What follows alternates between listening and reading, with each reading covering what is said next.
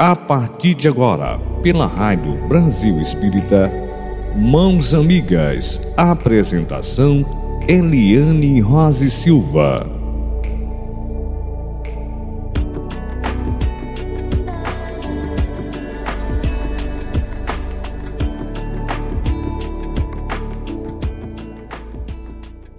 Eliane Rose Silva. Boa noite. Nós estamos aqui com os nossos corações em festa por essa interação com você, ouvinte, que é a razão da nossa existência. Aqui, repartindo, somando os ensinamentos nosso Senhor Jesus Cristo diante da ótica espírita. É uma satisfação incrível, maravilhosa, de nos sentirmos interagidos. E aí continue enviando suas perguntas, os comentários, tirando alguma dúvida, que é a maior satisfação nossa. E aí, mais um programa nosso, Mãos Amigas, uma realização da RBE, a Rádio Brasil Espírita. Doze aninhos iluminando consciências. Gratidão ao Alto Divino por este nosso trabalho, carinhosamente elaborado. Gratidão ao nosso mentor, o Espírito Viana de Carvalho. Obrigada, espiritualidade amiga, benevolente, esclarecida, que tanto nos auxilia. E o pão da noite de hoje é intitulado Misericórdia é oração. E exatamente é, lendo Mateus, aí nos deparamos com a frase de Jesus: Bem-aventurados os misericordiosos, porque alcançarão a misericórdia. E aí fomos ao Evangelho. No capítulo 10, na página que nós abrimos, inicia-se: Bem-aventurados os que são misericordiosos. E aí vem, né, a explicaçãozinha de cada item de Mateus. Perdoai para que Deus vos perdoe. Bem-aventurados, vamos repetir a frase de Jesus, registrada por Mateus. São os misericordiosos, porque eles próprios alcançarão misericórdia. Mateus capítulo 5 ao 7. E Mateus continua: Se perdoardes aos homens as faltas que cometem contra vós, vosso Pai celeste também perdoará vossos pecados. Mas se não perdoardes aos homens quando vos ofendem, vosso Pai também não perdoará seus pecados. Mateus, capítulo 6 ao 14 e 15. Ele completa: Se vosso irmão pecou contra vós, e de acertar a falta em particular entre vós e ele. Se ele vos ouvir tereis ganho o vosso irmão. Então Pedro, se aproximando, lhe disse: Senhor, quantas vezes perdoarei ao meu irmão quando pecar contra mim?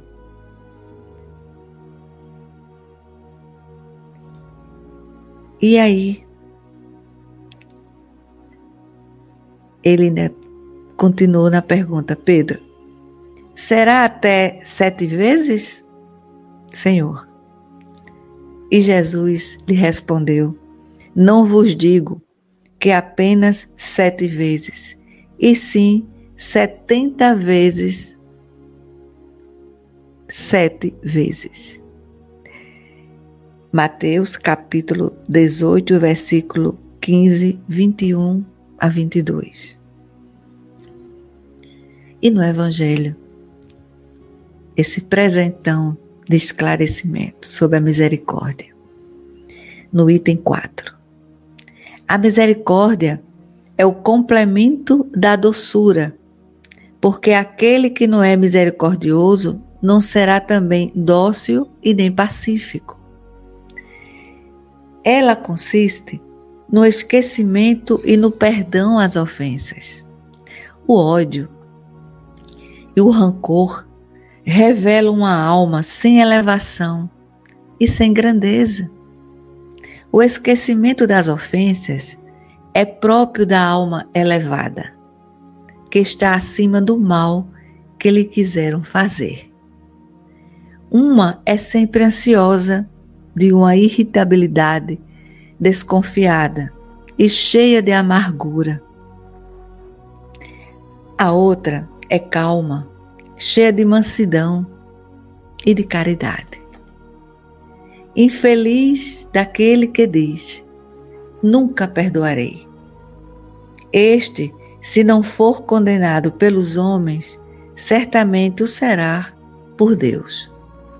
Com que direito pedirá perdão das suas próprias faltas, se ele próprio não perdoa as dos outros?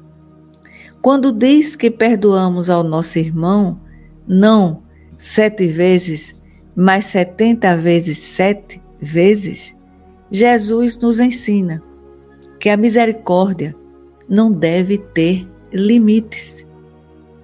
Mas há duas maneiras bem diferentes de perdoar.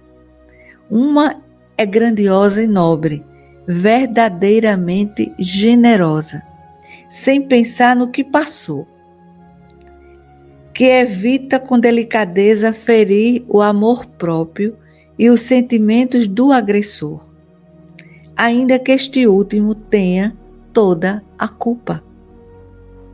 A outra maneira é quando o ofendido ou aquele que assim se julga impõe ao ofensor condições humilhantes e o faz sentir todo o peso de um perdão que irrita ao invés de, de acalmar. Se estende a mão, não é com benevolência e sim com ostentação, para se mostrar, a fim de poder dizer a todos: vede o quanto eu sou generoso. Em tais condições, é impossível que a reconciliação seja sincera de ambas as partes. Isto não é generosidade, é antes uma maneira de satisfação do orgulho em todas as contendas. Aquele que se mostra mais pacificador, que demonstra maior tolerância, caridade e verdadeira grandeza da alma, conquistará sempre a simpatia das pessoas imparciais.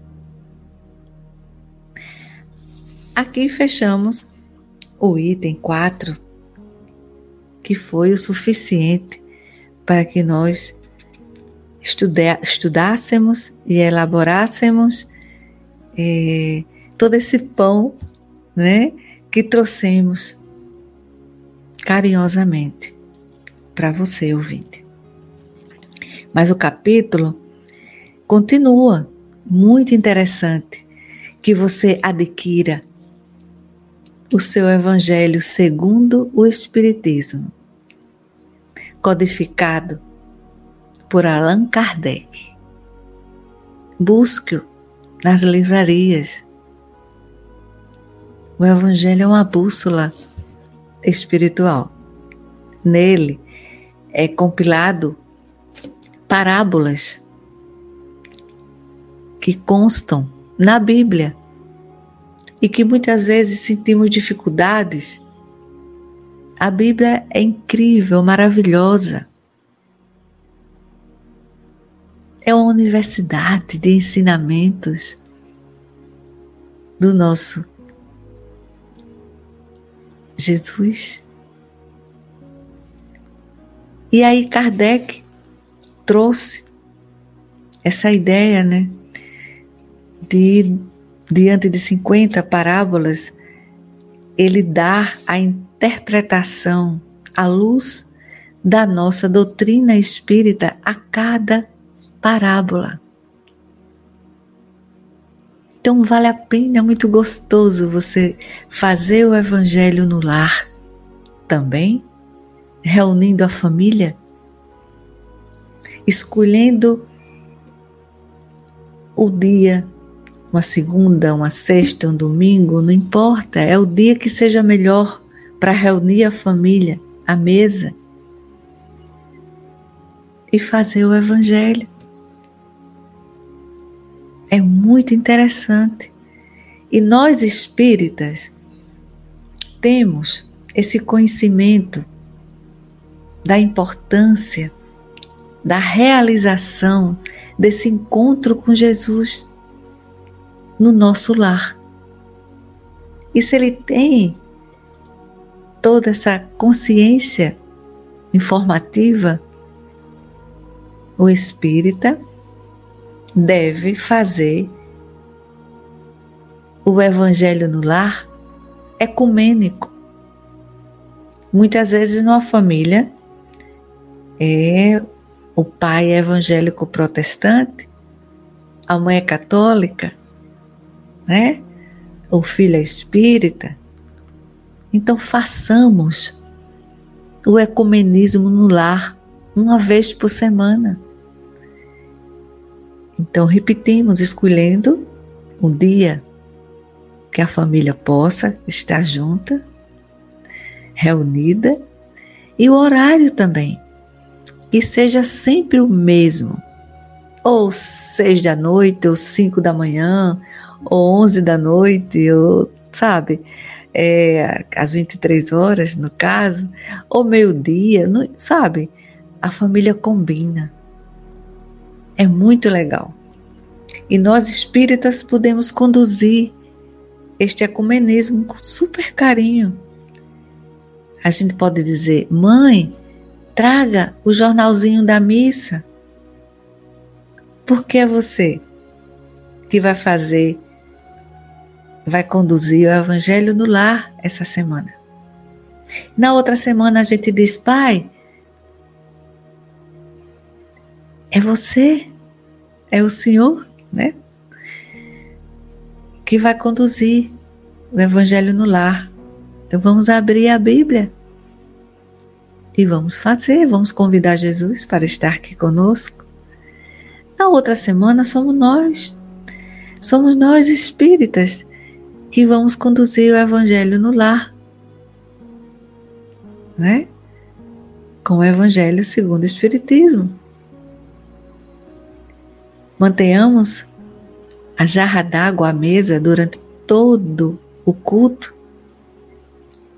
Aquela água, no momento evangélico protestante, é água ungida, né? Que é aquela água rezada enquanto estamos fazendo o evangelho durante quase que 30 minutos ali reunidos, né? Para o católico é água benta, e para o espírita é água fluidificada. Tá? Então vale a pena. Compre o seu Evangelho segundo o Espiritismo. Somemos luzes ecumênicas no nosso lar. Então iniciemos. Iniciemos o nosso estudo E hoje vamos abrir espaços para entendermos sobre a tolerância. Misericórdia é silêncio, atitude, sem ostentação.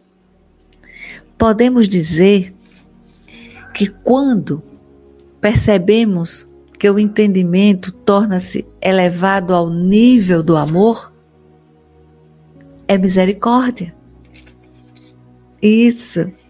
Misericórdia deve ser cultivada naturalmente no nosso íntimo, como flor aromatizada e perenamente. Isso, sempre. Cultivar a misericórdia nos desperta a confiança nos valores indestrutíveis do bem. A misericórdia alivia, acarinha e alenta a alma.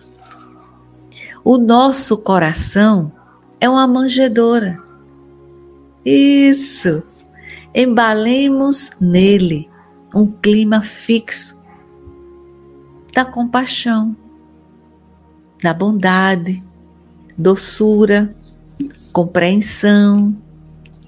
É falta de caridade nossa querermos que o outro pense e haja como nós, que já estamos dentro do esforço evolutivo.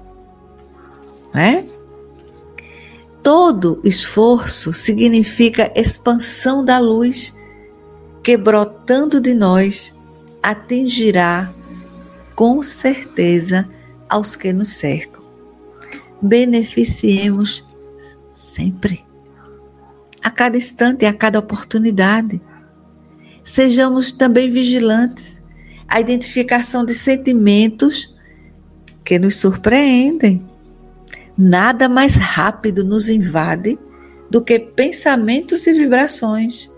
Muitas vezes são intrusos, roubando-nos. É, as disposições íntimas para compreender e perdoar. Eles são fáceis de serem detectados, insinuam-se sobre a forma de críticas, quando nós estamos sempre reprovando, trazendo germes da desarmonização, da intolerância. Então, diante dessas detectáveis invasões, nos descobramos capazes de sentirmos misericórdia também por nós mesmos. Sejamos caridosos mantenhamos a caridade também moral conosco. É, não nos esqueçamos.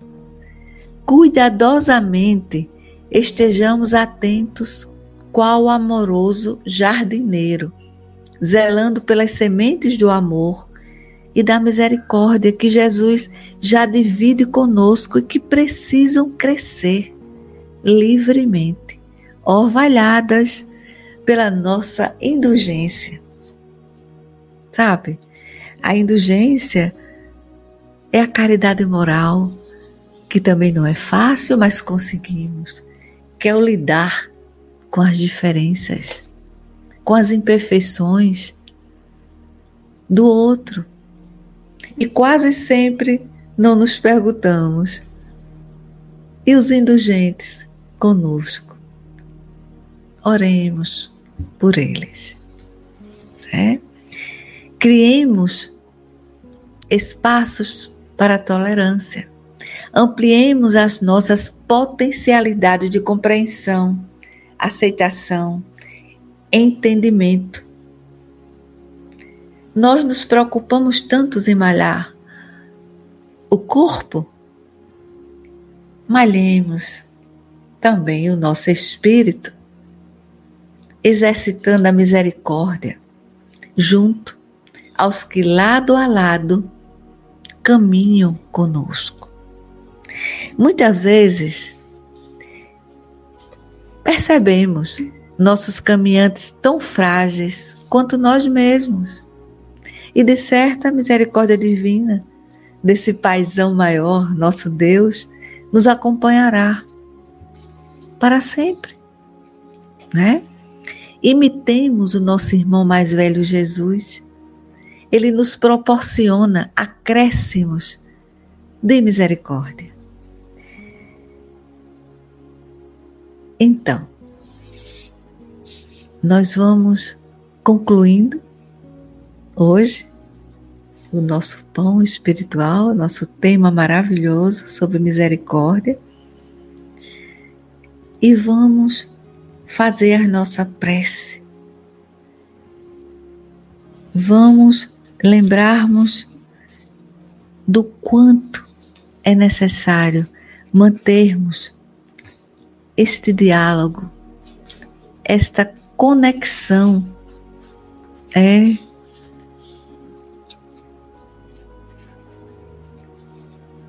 saudável, salutar. Essa conexão com o alto, divino. Jesus nos diz: orai e vigiai. E esse apelo que ele nos faz não é para que façamos a vigilância e a oração uma vez por mês, uma vez por semana. Não, a cada instante. Podemos estar caminhando, podemos estar dirigindo, podemos estar em algum ambiente que haja possibilidade de nos concentrarmos, fazermos uma prece rápida, silenciosa e também nos vigiando. As nossas atitudes, nos vigiando ao, a questão comportamental, vigiando nossas vibrações e pensamentos. Isso. Então, fechemos os nossos olhos Sintamos a nossa respiração.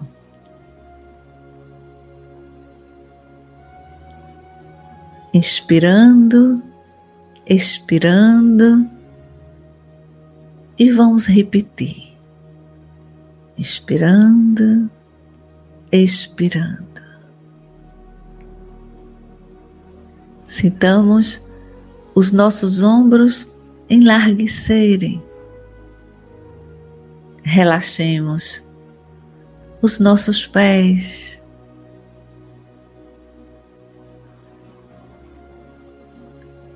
Percebamos suavemente os músculos da nossa face. E nesse estado, nos sintamos acarinhados pela paz.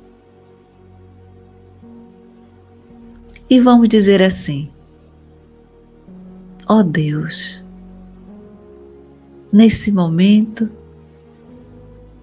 queremos elevar os pensamentos aos nossos familiares, nossos amigos, que nos antecederam, o retorno à pátria espiritual. Desencarnados estão na espiritualidade, trabalhando, recepcionando todos aqueles que estarão retornando após a chegada de cada um. Nesse momento, desejamos a esses irmãos que conviveram conosco na oportunidade reencarnatória, toda essa existência terrena que nós construímos, o lar no mesmo teto, o lar da amizade e núcleos familiares que formamos na universidade, na vizinhança, no trabalho, pela sobrevivência, nos templos religiosos. Então, todos os nossos irmãos que retornaram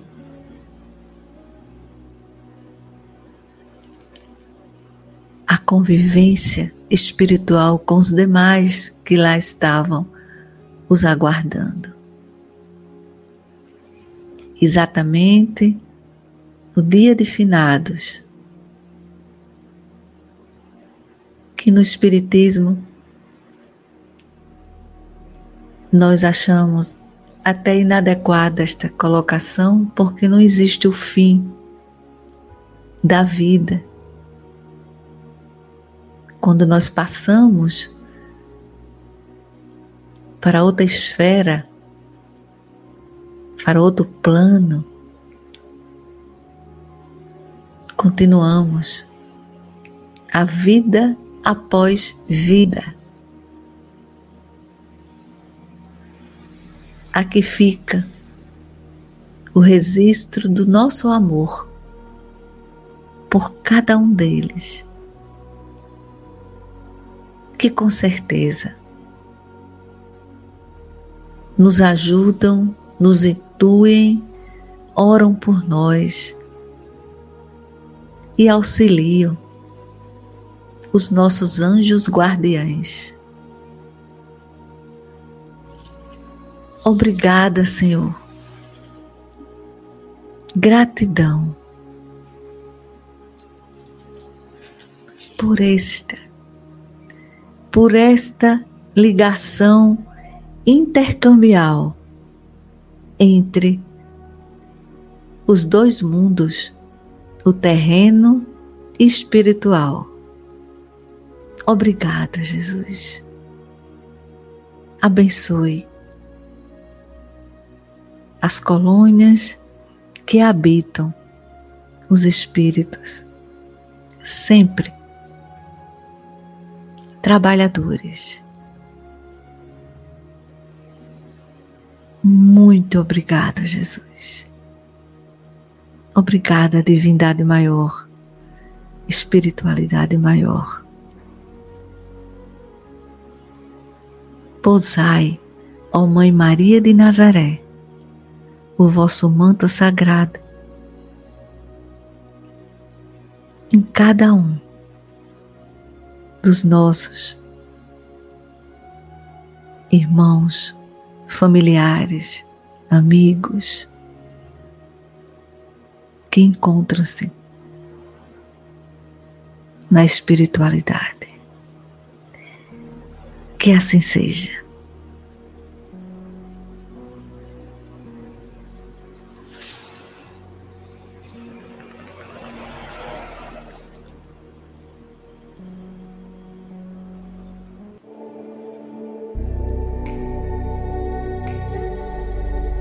Você acabou de escutar na Rádio Brasil Espírita Mãos Amigas